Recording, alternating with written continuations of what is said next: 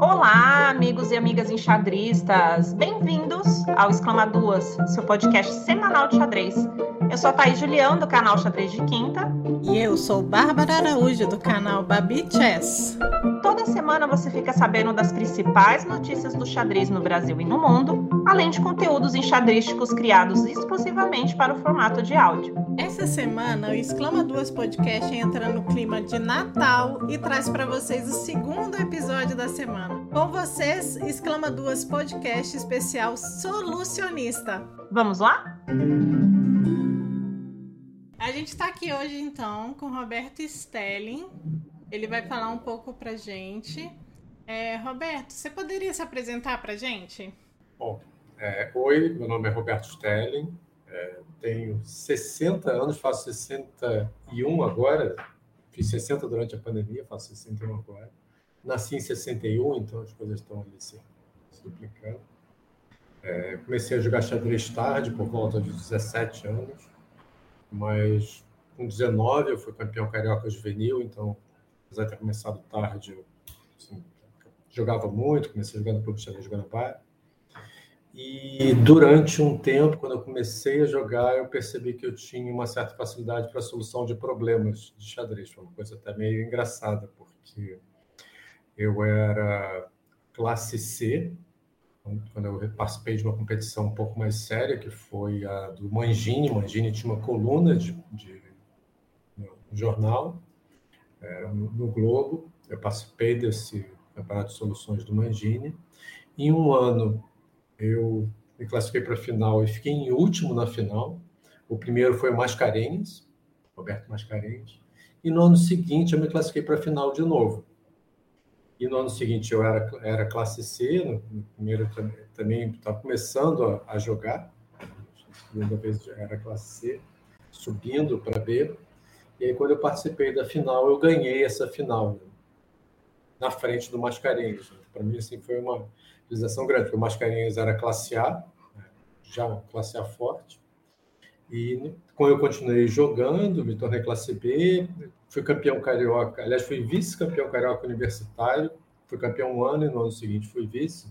E no ano que eu fui vice, quem ganhou foi o Darcy, eu fui vice, jogaram Mascarenhas, Luiz Loureiro, além, além de nós dois, e Marco Antônio Rocha, que não joga mais. Então foi um, foi um campeonato carioca muito forte. Então naquela época eu estava jogando bem e depois eu deixei de, jogar xadrez e continuei só com solução de problemas.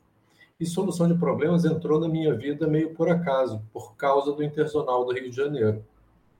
Eu gostava de problemas, sabia que tinha talento, tinha ganho antes desse campeonato do, do Mangini, mas quando teve Interzonal, eu fui ser um dos anotadores, o Loureiro, que chamava o pessoal para ser anotador, eu fui anotador. Cheguei um pouco mais tarde, é, as vagas legais já estavam ocupadas, né?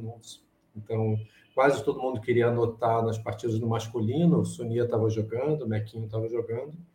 E quem chegou atrasado, como punição, entre aspas, que é uma coisa feia, pessoas teve que anotar o feminino, né? E assim, foi muito legal, porque eu conheci jogadoras fantásticas, Gisela Fischdick, que era, que era uma alemã que, que jogou assim super simpática, as irmãs Kadilka, Jeshri Kadilka, a gente fez amizade com, com ela, as russas que estavam que estavam jogando, a Ioseliane estava é, lá presente, a Alexandria também estava lá presente, só uma delas estava jogando, mas as duas estavam presentes, então foi muito legal. E no meio do campeonato feminino, é, na verdade, um pouco antes, no início, o, teve um problema entre um velhinho que era responsável pelos quadros né, de anotação de resultados, e a pessoa que estava ajudando ele. Quem estava ajudando ele era o Haroldo, Haroldo Cunha, e esse velhinho era o Félix Sonnenfeld, o maior compositor que, que o Brasil já teve. Né? E aí eu, aí eu fui chamado para ajudar o, o Félix. É, fui lá ajudar, não conhecia o Félix, eu tinha meu trabalho era subir na escada e adesivar o resultado no, num quadro gigantesco. Né?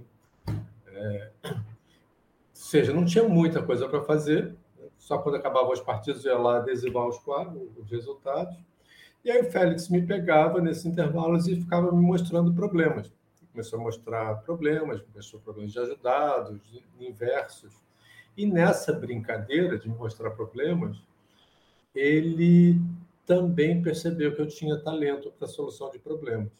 Tem é, uma das, dos problemas que ele me mostrou, eu me lembro desse problema até hoje, eu, ele montou a posição, terminou de montar a posição, eu dei a solução assim quase imediatamente, falou: "Ah, não, tá errado por causa disso". E eu falei: "Ei, é verdade, a solução é essa".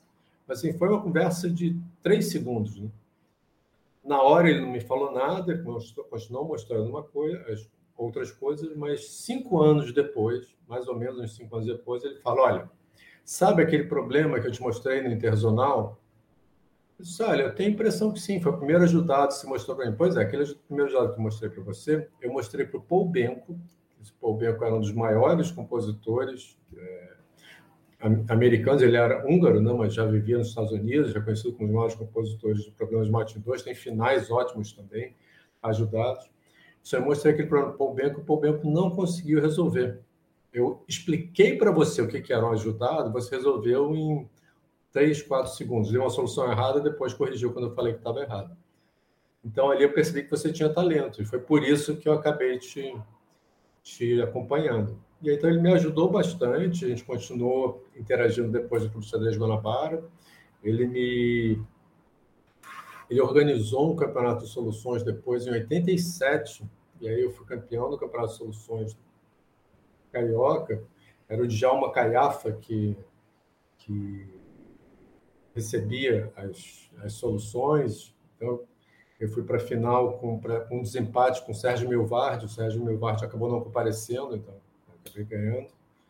E daí em diante eu deixei de jogar é, xadrez, mas continuei no mundo das soluções de problemas. Né? Soluções de problemas acabou sendo a, a, minha forma de continuar mantendo contato com o xadrez, apesar de eu saber que eu não ia conseguir continuar jogando o tempo todo. Então foi aí que eu entrei em xadrez.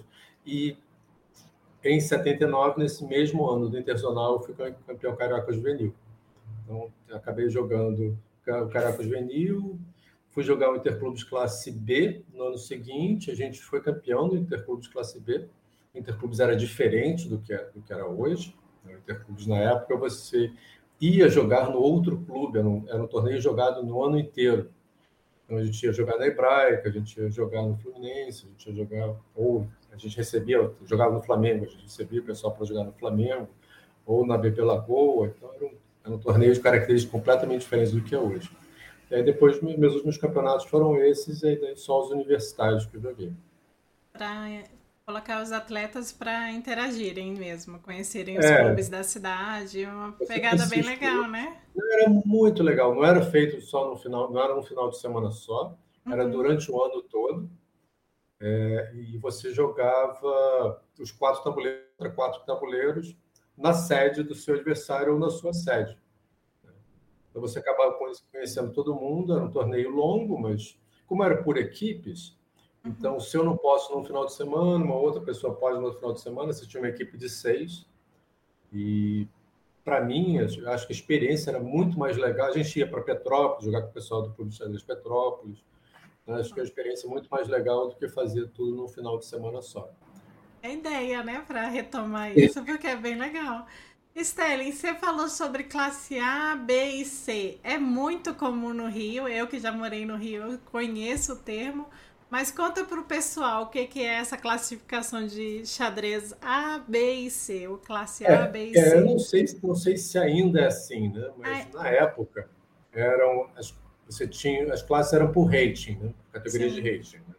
Então, se não me engano, classe A era acima de 1.900 de rating, classe B era acima de 1.700 de rating, e classe C todo, todos os outros.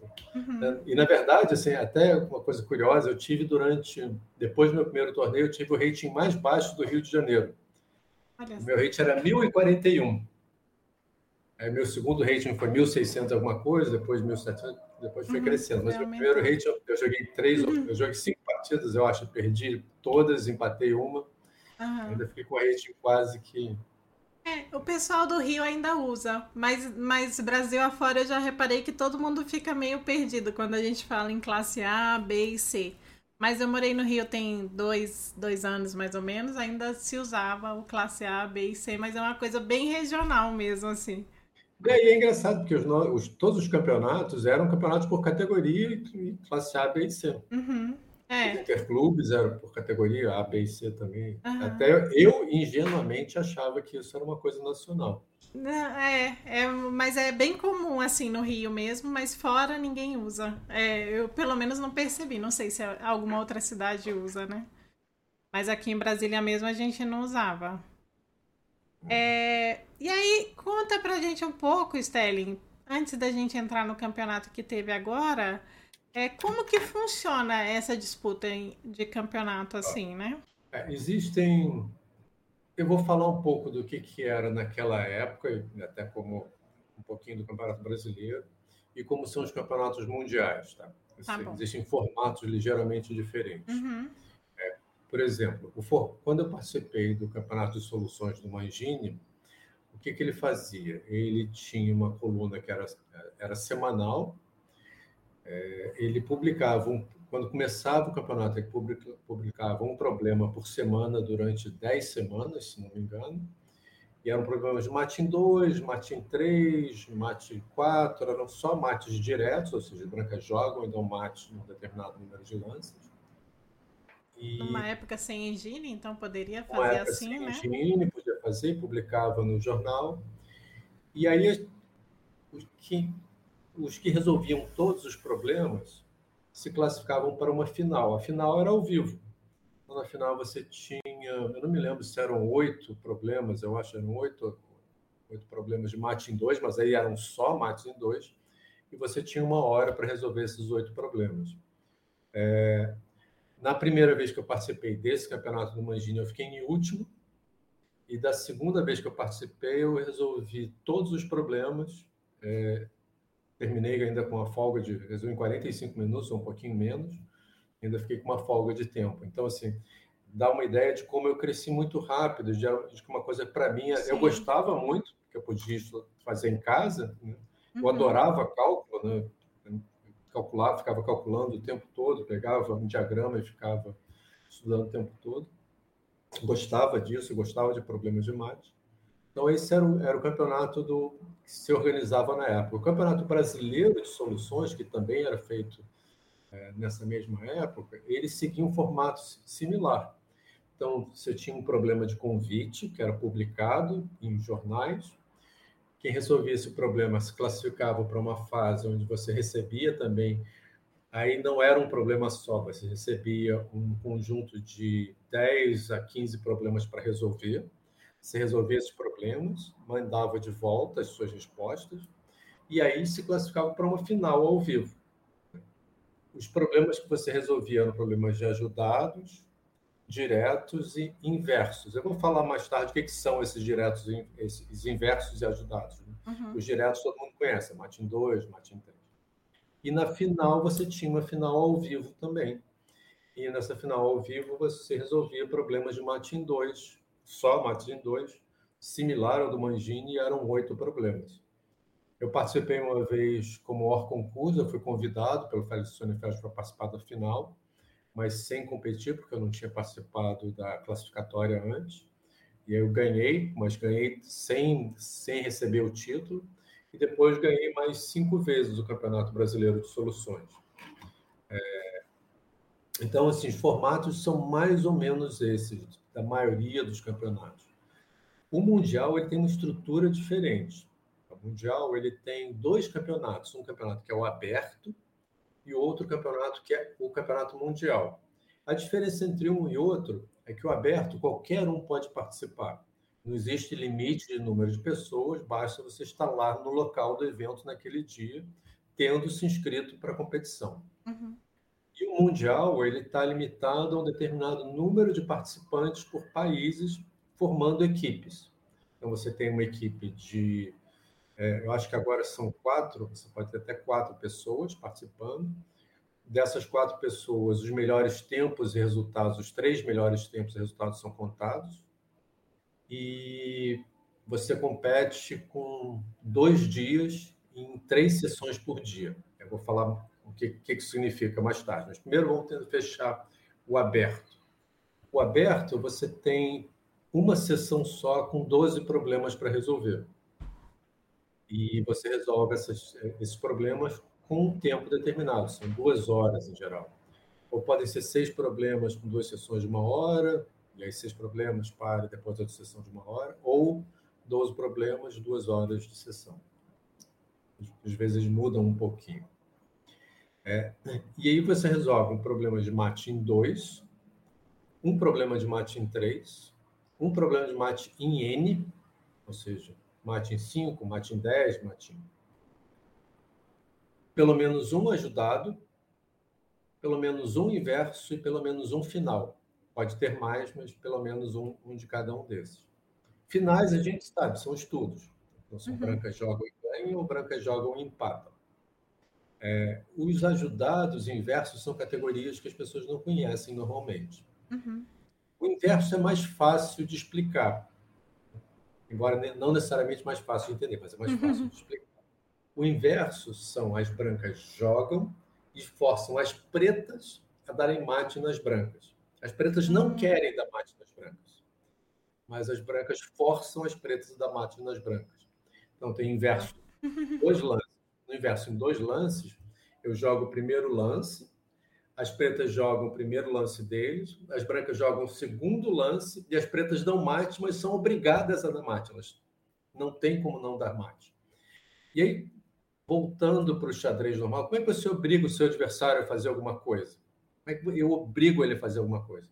Ou Zhuge Zhuang, uhum. ou dando um cheque. Sim. Então, no universo, os cheques são, aparecem o tempo todo. Muito cheque cruzado, é extremamente tático. E tem uhum. temas lindos que você consegue executar no inverso que são, você não executa em outros formatos. É, uhum. Promoções combinadas, então tem um dos casos mais lindos, mais bonitos é um, o inverso onde é, é, um, é um tema que se chama tema Babson, em que as brancas promovem uma, as pretas promovem um peão a dama e as brancas promovem a dama e as pretas são forçadas a dar mate. Mas se as pretas promoverem a torre, a única forma de forçar as presas a mate é promovendo a torre. Uhum. Se as presas promovem a bispo, a única forma de dar mate é promovendo a bispo. Se promove a cavalo, é, é lindo esse, esse uhum. tema, tema, tema Babson, Muito que legal. foi resolvido por, por, um, por um russo. É, assim, a primeira vez que teve uma execução completa do Babson foi feita por um russo. É uma história. Eu não vou contar, porque se eu começar a contar aqui, a gente ainda gasta mais umas duas horas só de só de história. Mas a gente quer então, um problema para poder mostrar depois. Depois você manda para é, gente. Depois, depois eu mando um inverso, vou escolher um inverso uhum. bonito para que seja também mais fácil de entender. E inverso tem temas como temas com nomes engraçados. Dentista é um dos temas do inverso, né? Que você uhum. é como é chamado dentista, que você arranca o dente do seu adversário. Ele tenta evitar que arranque, mas você consegue forçar que ele dê, dê mate, uhum. chamado o dentista. Muito então, tem vários temas muito bonitos no universo. Uhum. Então, o uhum. universo é essa luta entre os dois. Sim. O ajudado é exatamente isso que o nome diz, é ajudado. Então, ajudado são as, as pretas jogam e as brancas jogam. Começam as pretas, não começam uhum. as brancas, as pretas começam. E as pretas ajudam as brancas a dar mate nas pretas. Uhum. É, e o, a dificuldade do ajudado, já que eu estou ajudando é que é muito fácil. Por exemplo, se eu quero dar mate de rei e dama contra rei do meu adversário e ele ajudar, fica fácil, né? Sim. Ou dar mate de cavalo e bispo com o meu adversário ajudando. Uhum. Ele ajudando, ele vai para o lado certo. Sim, né? seria lindo, né? Se fosse seria uma lindo, partida. Sempre... é muito difícil de compor sem que ele tenha um defeito porque os dois lados estão ajudando. E é difícil entender o que isso tem de especial se você não mexe com essa dinâmica do ajudado. E tem coisas lindas também do ajudado. Né? É, tem, por exemplo, é, uma das, um dos temas que eu mais gosto de mate ajudado são dois, na verdade, Zilari e o Rundlauf. O Rundlauf é um tema em que uma peça ela dá uma volta num circuito seja, Sim. a única forma das duas dois lados colaborarem Imagina se eu tivesse uma torre em A1, aí ela joga em A8, depois ela joga em H8, depois ela joga em H1, depois joga em A1 e deu mate. Ou seja, eu dei uma volta completa, fez um circuito. Rundlauf é circuito em alemão, uhum. né? é volta completa. Sim. E aí eu consegui dar o mate. Mas assim, como é que como é que essa dinâmica funciona se o outro lado está ajudando? E a única forma de eu ajudar é fazer esse circuito. Nossa, e, muito e legal. Essas coisas, essas dinâmicas do, do ajudado, o ajudado é quase um mecanismo de relógio. Ele funciona daquele jeito especial. Você tenta fazer um lance ligeiramente diferente, ele não funciona, não ajuda e não tem como dar mate. Então é muito bonito. É, é, eu acho até mais poético, se der para usar essa palavra, do que outros formatos de, de problema.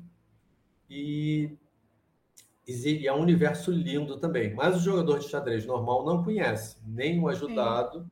nem o inverso. Consegue entender, se você explicar o inverso, eles conseguem entender, mas o ajudado é bem mais difícil de, de entender. Mas é lindo, uhum. o ajudado é realmente muito bonito. E os estudos são os estudos que a gente conhece. Né? Só que a diferença para é, todo mundo conhece finais, por exemplo, um final de torre, só para separar o que é um estudo e o que é um final. Né? Então, no final de torre, é, você vai fazer Lucena, né? Para você fazer a Lucena, fazer a ponte de Lucena, você pode ser feito de várias formas diferentes. Eu posso esperar, jogar um lance depois, eu posso inverter um pouquinho. Em um estudo, a única forma, só existe uma única sequência que cumpre o enunciado. Então, se são brancas, jogam e ganham, só existe uma sequência de lances brancos que jogam e ganham. As pretas uhum. podem até ter alternativas, mas eu não posso ter mais de uma forma de ganhar. Se eu tiver mais de uma forma de ganhar, não é mais um estudo. É um, pode ser um final teórico, mas não é mais um estudo. Uhum. Então, se em algum momento eu tiver um lance a mais que eu pudesse jogar e continuar ganhando, isso não é um estudo. Então, o estudo ele tem esse, esse caminho que é o único a ser seguido. E pode ter uma variante, duas variantes, três variantes. É difícil ter mais do que duas ou três, uhum. mas desde que sejam todas únicas. Então, esse é, é o, o, formato do estudo. No Mundial, é, isso no aberto você tem esses três. No Mundial você também tem esses, esses formatos todos, só que são em sessões separadas. Então, no Mundial funciona assim: você tem três sessões no primeiro dia. A primeira sessão é de mates em dois. Então, você tem três problemas para resolver de mate em dois em 20 minutos. Ah, tá. Se então, você resolve mais rápido, é, você esse... ganha mais ponto? Não, o, o que funciona assim: cada problema resolvido vale cinco pontos. Uhum. Então, se eu acertar os três, eu faço 15 pontos. Se você acertar os três, você também faz 15 pontos. Mas, se o seu tempo for menor, o desempate é o tempo. Então, empate, então. Então, como é que funciona para o Mundial? Como são seis sessões, o tempo de todas as sessões é somado. Uhum. E se a gente tiver os mesmos pontos no final, se desempata, ganha e fica na frente aquele que tem o menor tempo total, ou seja, de todas as sessões somadas. É, nos mates em dois, o pessoal de nível é, mais alto resolve todos os problemas e a diferença está no tempo que resolve. Alguns demoram 20 minutos, outros demoram menos do que isso, e aí ganham alguns minutos a mais. Então, o primeiro são três problemas de mate em dois, em 20 uhum. minutos. Depois você tem três problemas de mate em três, que são em uma hora para você resolver esses três problemas de mate em três. Uhum. E ainda tem no primeiro dia, se não me engano, no primeiro dia é, é estudos também. Então, são três estudos para serem resolvidos em duas horas. Sim. Então, você tem isso no, no primeiro dia. No segundo dia, você tem começa com mates em N, três problemas em mates em N, onde quando a gente fala mate em N é mais de três. Mate em quatro, mate em cinco, mate em seis. Mas não vem informado, então. Você não sabe se é 4 ou 5, não, ou tem, ele, ele fala. Diz, ele fala assim: tá. branca joga e não mate em 5, branca joga e não mate em 6. O número de lances é estipulado. Ah, tá. Você sabe para cada um deles uhum. o número de lances. Mas tem que ser mais do que três lances. Então, Entendi. são três problemas de mate, mates em N. Essa, se não me engano, demora uma hora e vinte, eu acho. Já são 40 minutos para cada um, com três problemas de mate em Depois tem três problemas de mate em ajudado. É, e, se não me engano, também são uma hora e vinte, três problemas de mate ajudado. Aqui tem tempo que eu não, não participo, mas eu não tenho certeza absoluta, são Sim. uma hora e vinte, mas eu acho que são. E a última sessão, que normalmente é a que separa todo mundo, é a que desempata todo mundo, são três problemas de mates inversos. E aí, os mates inversos, às vezes tem um mate inverso em dois, às vezes, mas normalmente são é, é raro ter, mas às vezes tem. Mates inversos em três ou mais e o mate inverso em N. E, e mates inversos em cinco, seis, sete lances, alguns são muito difíceis de resolver. Muito difíceis de resolver. Então, realmente, o que você acaba vendo no Mundial, que é comum é, alguém perder, o campeão, ele perder uns pontos, talvez, nos, nos finais. Uhum. Talvez, muito raramente, perder pontos no, nos ajudados. Mas o que, o que desempatou, se o número de pontos for diferente, é o resultado de, da sessão de, de inversos. E é muito difícil alguém, além dos dois ou três primeiros lugares, resolverem todos os inversos. É muito difícil, porque são, são problemas, em geral, difíceis, bem mais difíceis de resolver. E aí, depois, essas seis sessões, divididas em dois dias, e é, dois, e é muito cansativo, é realmente muito cansativo. Depois dessas seis sessões divididas em dois dias, você soma todos os pontos, que vai de 0 a 5 para cada problema, uhum. e soma os tempos. Quem fizer mais pontos em menos tempo ganha o Campeonato Mundial. Nossa, muito legal.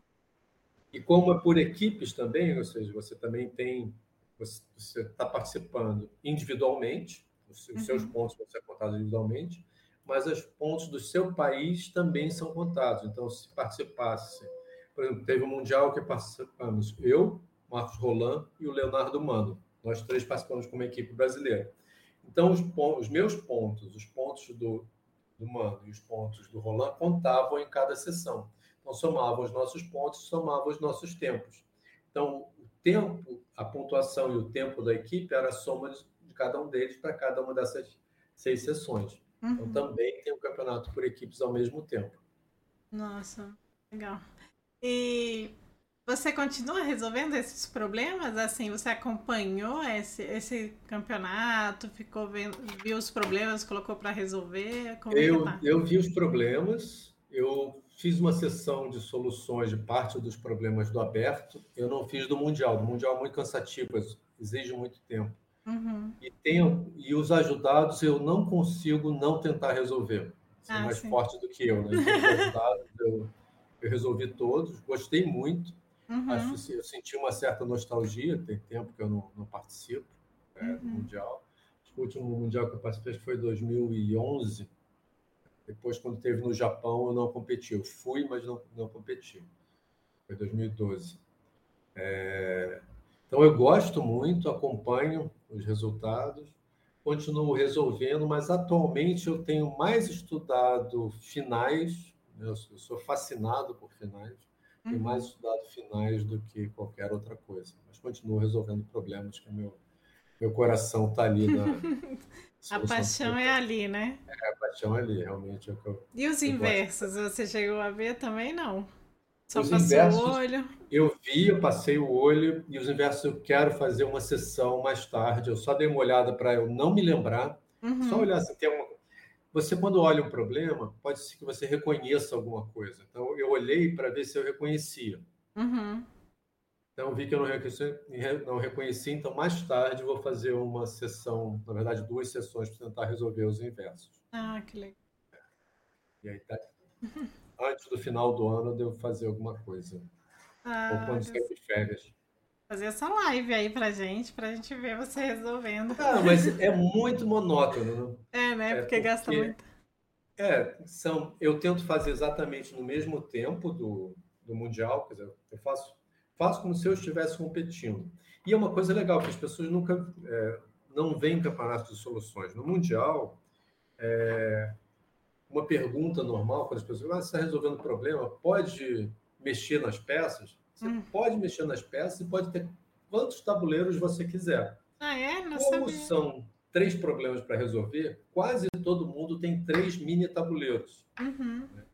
Eu tenho três mini tabuleiros de, é, de madeira magnéticos. Sim. Porque eu, é, eu coloco uma posição, tento resolver. Se eu não conseguir resolver, eu deixo ela de lado, monto um outro tabuleiro para tentar resolver o outro problema daquela sessão. Pode ser que me ocorra alguma ideia do anterior uhum. ou não.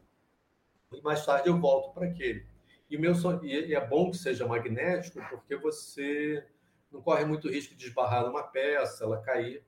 Então, todo mundo tem alguma coisa parecida com isso.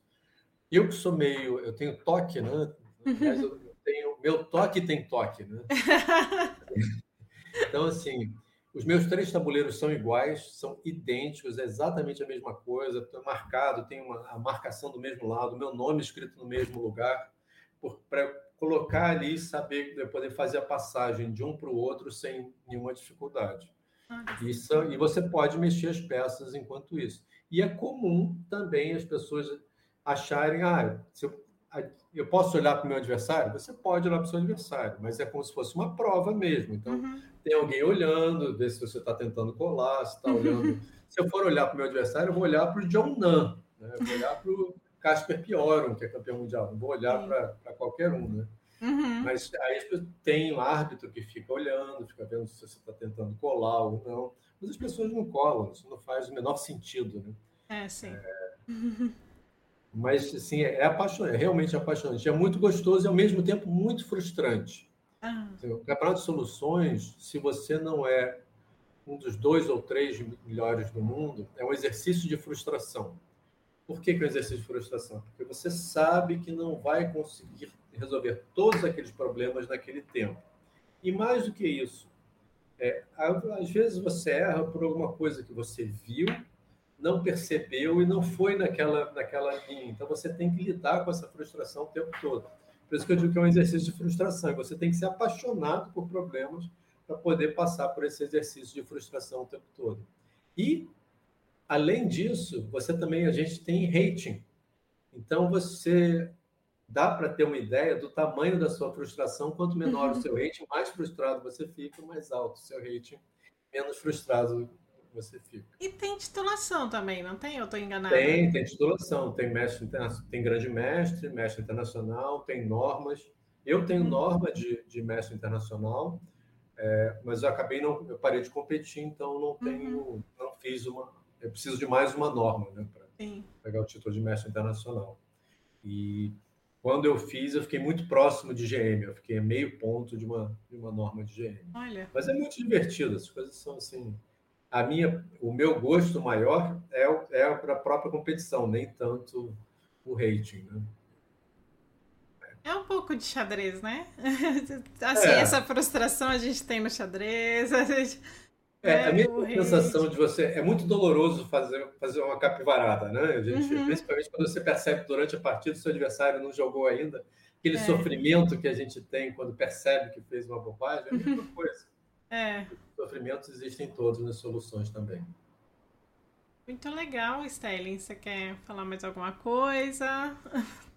É, não sei se tem. Assim, o, o que eu queria falar, o que eu acho importante, na verdade, o que eu queria falar é o seguinte é, xadrez é apaixonante, né? Você e é uma paixão que é uma paixão meio hermética, ou seja, é difícil explicar para alguém que não joga xadrez ou que está vendo você só mexer nas peças como aquilo é tão gostoso. Por que, que isso te dá tanto prazer, né?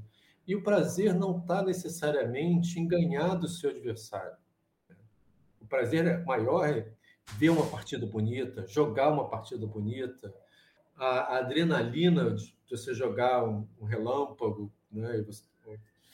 Jogar um bullet não é minha praia, mas essa uhum. adrenalina do bullet também é, é, é gostoso. A beleza das partidas, a beleza de composições. É, eu gosto muito da precisão técnica de finais também. Na verdade, eu acho que xadrez tinha que ser estudado ao contrário. As pessoas tinham que aprender final, depois meio jogo, depois e a e abertura por último. Se já tiver uns 2,200, 2,300 uhum. rating, aí que você começa a se preocupar com alguma coisa mais, mais precisa de abertura. Você vê que as pessoas precisam saber finais, precisam saber jogar meio jogo direitinho antes de, antes de abrir. Então, você tinha que começar de trás para frente. O jogo tinha que começar com poucas peças. Talvez esse seja o conceito mais difícil da gente repassar, né? Porque parece aquelas coisas de, ah, você para emagrecer vai ter que fazer exercício físico, você...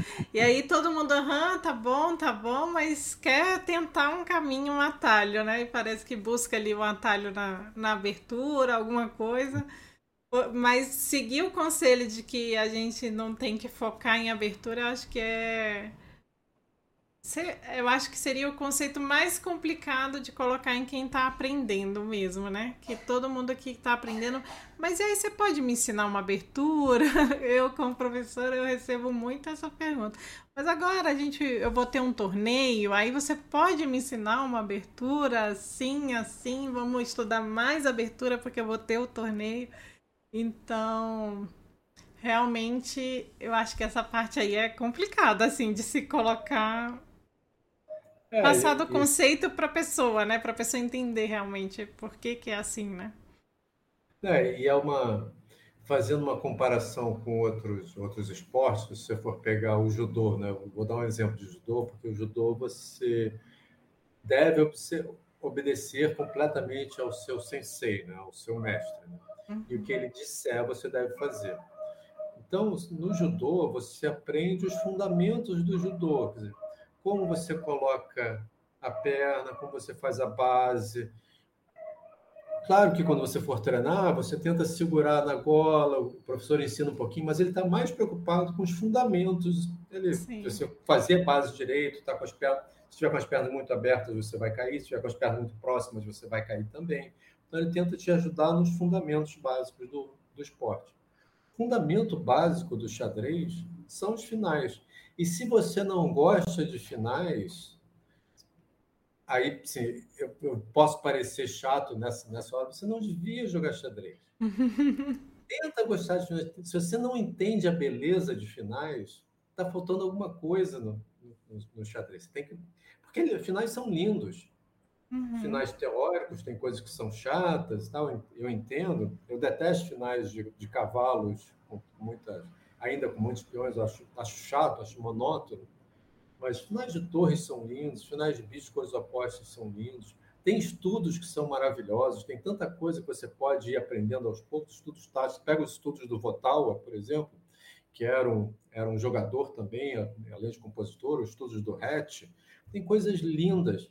E se você for levado pela beleza desses estudos, você vai ser levado pela beleza do jogo também. Uhum. E xadrez é essencialmente tática. É, é, essencialmente tática e relação de peças. Você só entende relação de conceitos como ah, você vê uma, uma live do, do Leitão, o Leitão falando, não, aqui, se bem que o Cricor fala mais isso do que o Leitão. Ah, não, agora as peças estão estão harmonizadas. Eu nem sei se a peça está tá harmonizada. O que, que ele quer dizer com peça harmonizada? Uhum. Dizendo que as casas em que as peças estão estão trabalhando, elas estão trabalhando de forma harmônica. Aí você percebe, ah, não, pera lá, mas a torre está defendendo o bicho, o bicho está defendendo o cavalo, o cavalo está defendendo a torre. É, realmente parece ter uma harmonia. Quando você começa a perceber essa dinâmica, você só percebe essa dinâmica com poucas peças. Depois você vai levando para mais peças. Mas eu concordo que é um conceito difícil de ensinar, mas é extremamente importante. E, e se você consegue fazer com que alguém seja mordido por essa pelos, pelos finais, pelos estudos, o restante todo vem mais ou menos é, como consequência natural. E eu acho que a gente tem que mostrar muito estudo. Se você escolher bons estudos que sejam adequados ao nível dos seus alunos, né? não adianta colocar um estudo muito difícil, mas um estudo que seja adequado ao nível dele, que passe uma ideia que seja reveladora, surpreendente. A surpresa é um dos elementos mais bonitos do xadrez, né? Sim. Nossa, que lance lindo, que lance surpreendente. Ah, não esperava esse sacrifício de dama aqui. É... Aí você faz dois lances, o adversário está em Zugzwang. Não tem nada que ele possa fazer, está cheio de peças, não uhum. tem nada que possa fazer. Então, todos esses elementos surpresos, você escolhe esses estudos que sejam adequados aos seus, seus alunos, acho que tem uma possibilidade muito grande de fazer com que ele seja mordido por essa por esse bichinho do, do final, da tática, do cálculo e da beleza do xadrez. Né? E eles vão chegar aonde eles queriam, né? Que é mais legal, né? Que você vai ver que eles vão ficar felizes, né? De estar alcançando ali uma maior produtividade do seu xadrez, né? Maior conhecimento, né? Eu acho assim. Porque às vezes a gente uhum. fica muito nessa coisa do, do decorar a abertura e etc. Eu mesma, por muito tempo, eu pensei que o maior problema do meu xadrez era a falta de conhecimento em abertura, né? E aí, com, com o tempo, fui percebendo que não, que realmente é o cálculo, que se não tiver cálculo, se você não estudar, uhum. não começar a fazer tática, não tem como, né? Não, não tem como. E aí você vai percebendo, inclusive, que você nem conhecia todos os temas, né? Verdade. É, que você às vezes Verdade. pensa que conhece. Ah, eu vou dar, vou dar uma dica, por exemplo. Primeiro cálculo você deve fazer todo dia seja, se você realmente gosta de jogar xadrez, você deve fazer cálculo todo dia. Então, no chess.com, você tem o problema do dia, tenta resolver o problema do dia. Uhum. É, e tenta resolver não jogando o lance, esperar ele dizer se está certo ou está errado, mas tenta olhar para a posição, tenta ver se você consegue ver a sequência. Atualmente, o que, que eu faço? Eu tenho todo dia, eu resolvo o problema do dia e resolvo um mês para trás. Um mês inteiro para trás. Então, Olha eu estou agora em. Eu já resolvi, resolvi o de hoje uhum. e resolvi o mês de abril de 2017. Olha, que legal então, todos de abril de 2017 até, até agora eu já resolvi. Uhum. E aí amanhã eu vou resolver o de amanhã e vou resolver o mês de março de 2017. Olha só. Porque eu resolvo 30 para trás, ou 31, 28, uhum. se for, se for fevereiro. e mais o do dia. Então, eu tenho aí 30, 40 problemas, 30 poucos problemas por dia que não são complexos. Uhum. Meia hora eu resolvi todos eles, menos do que meia hora até. E serve como meu exercício do dia. Então, todo dia tem um exercício tático. A única coisa é que os mais antigos do, do chess.com, eles não seguem a mesma lógica dos mais novos. Os mais novos, você só tem uma sequência para ganhar ou empatar, uhum. deixa fala, claro, se é para ganhar para tal. Os mais antigos têm muita repetição. E alguns são, as brancas têm 15 formas diferentes de ganhar, mas ele quer que você encontre a forma mais rápida. Sim. Então tem vários eu, casos. Às vezes brigo com os problemas que eu vou resolver que tem isso. Não, não é esse. Esse é bom, mas não é esse. Esse é bom, mas não é esse. Teve um problema que eu peguei que simplesmente todos os lances ganhavam, mas ele queria mais rápido. Ele queria mais rápido. Esse, isso é comum nos mais antigos, o chess.com. Uhum. Quando você começa a chegar em 2019 para trás, uhum. tem vários que são assim. Eu também, às vezes, me incomodo, porque eu olho e vejo, ah, não, tem, tem mate em 3. Olha uhum. lá. Não, aqui tem um mate em 2, né? O que ele quer é um mate em 2, não é um mate em 3. Ah, então você está absurdamente ganho. É, então, assim, e falta, para mim, que sou problemista, você veja uma posição que eu está claramente ganho, eu gostaria de saber que ele era um mate 2, é um mate 1, um, é um mate 3, uhum. o que ele quer que eu passe, né? Sim. Mas isso nos programas mais antigos de chess.com não tinha. Aham. Uhum. Ah, muito legal a dica. Agradecer, Stelling. Muito obrigada, viu? É uma aula e tanto aqui. Fiquei muito feliz. Muito obrigada por se disponibilizar. E parabéns aí por, por tudo, né? Pelo que você já fez pelo xadrez, até ensinando também ali na live do Forte, etc. Muito legal. Parabéns. Nada, obrigado a você. Assim, Para mim é um prazer. Eu sou apaixonado por xadrez. O xadrez entrou na minha vida um pouco por acaso, não foi. É... Assim, meu pai jogava quando eu era pequeno, mas eu parei de jogar, não perdi nenhum interesse. E num determinado momento, por acaso, um amigo meu me chamou para jogar e eu fiquei completamente preso por esse jogo maravilhoso. Né? Então, para mim foi, foi por acaso, mas se tornou uma paixão. Uma paixão a ponto de não haver um dia que eu não veja algo de xadrez. Olha. Eu, eu continuo estudando, continuo estudando finais. Estou é, terminando pela, não pela segunda vez, mas estou terminando agora é, seriamente o livro do Dvoretsky de finais. Estou terminando todo mesmo, já fechei a parte de finais de torres, que é a mais longa, agora estou nos finais de dama. Já, já conheço boa parte, mas eu, eu queria passar pelo livro todo. Então, xadrez faz parte da minha vida, é uma paixão, e sempre que eu tiver a oportunidade de falar sobre xadrez, eu estou disponível. Né? Para mim é um grande prazer fazer isso e ver se mais gente se interessa, se mais gente gosta de, gosta de jogar, e se puder atingir uma pessoa só já é suficiente. Ah, isso é verdade. Eu também adoro fazer isso. Acho que quem gosta de xadrez quer passar para frente, né? Que é, quem gosta muito assim, a gente quer que as pessoas percebam também o quanto pode ser legal, né? Tão, tão divertido que é. Muito obrigada, de verdade, Sterling. Foi muito bom. Foi uma conversa muito legal. Obrigada. Legal. Obrigado a você, Babi. parabéns pelo, pelo podcast. Obrigada. 2022 já está terminando, mas nós no Exclamaduras Podcast já estamos pensando na temporada 2023. Por isso, nós lançamos duas ações promocionais para que nós possamos então garantir a temporada 2023 do Exclamaduas Podcast. Se você quiser participar, contribuir dessas ações, é só ir lá no Instagram conhecer os dois projetos que nós temos de arrecadação de fundos.